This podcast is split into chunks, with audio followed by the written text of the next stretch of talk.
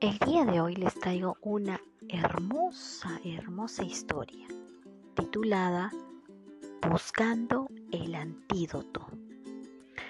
Una gaviota paseaba por las playas de Lima y observaba cómo las personas lo dejaban en el atardecer. Seres humanos sucios, ¿acaso no saben que hay tachos de basura? Y lo peor de todo es que tengo mucha hambre. Espero no comerme un vidrio esta vez. Otra gaviota se acerca a ella y dice, Amiga, volveremos a limpiar la playa porque muchos de nuestros amigos se están enfermando. Todas las gaviotas empezaron a limpiar. Pero al día siguiente, nuevamente, la playa volvió a estar sucia. La gaviota enfadada dijo, Estoy harta de esta situación, cansada, aburrida. Seres humanos insensibles. Nos matan, capturan, en jaula, venden, comen, compartimos nuestro hábitat y aún así no son agradecidas. Espero que sientan lo mismo que nosotras algún día.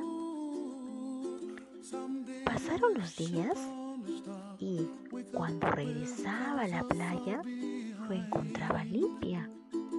Ella, pensando, dijo, seguro los humanos se volvieron muy educados. Cierto día, observó un grupo de aves y entre ellas estaba su amigo José el Pelícano. Gaviota Matilda, acabo de enterarme algo. Es grave esta situación. Me preocupas, José. ¿Qué pasó?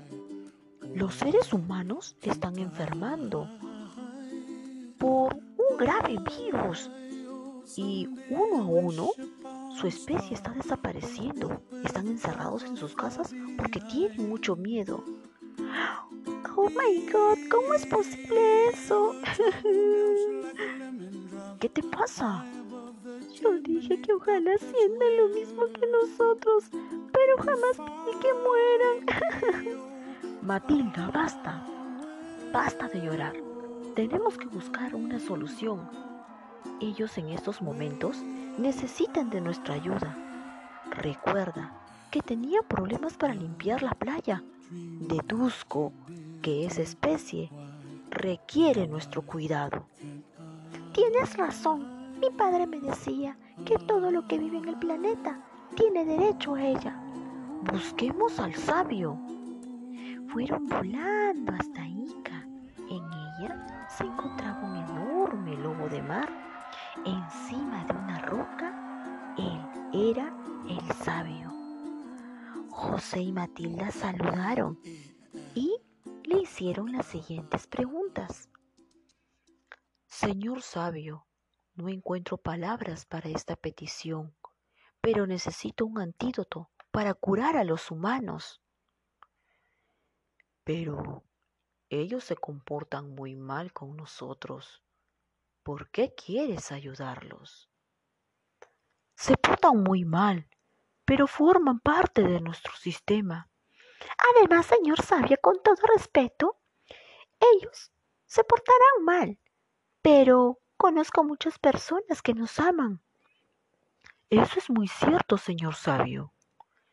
Está bien, tengo un antídoto, pero recuerden que ellos seguirán dañando nuestro planeta. Pero tendremos paciencia y los educaremos. No aprenderán hoy ni mañana, pero sí su generación. Es así como el sabio entregó el antídoto.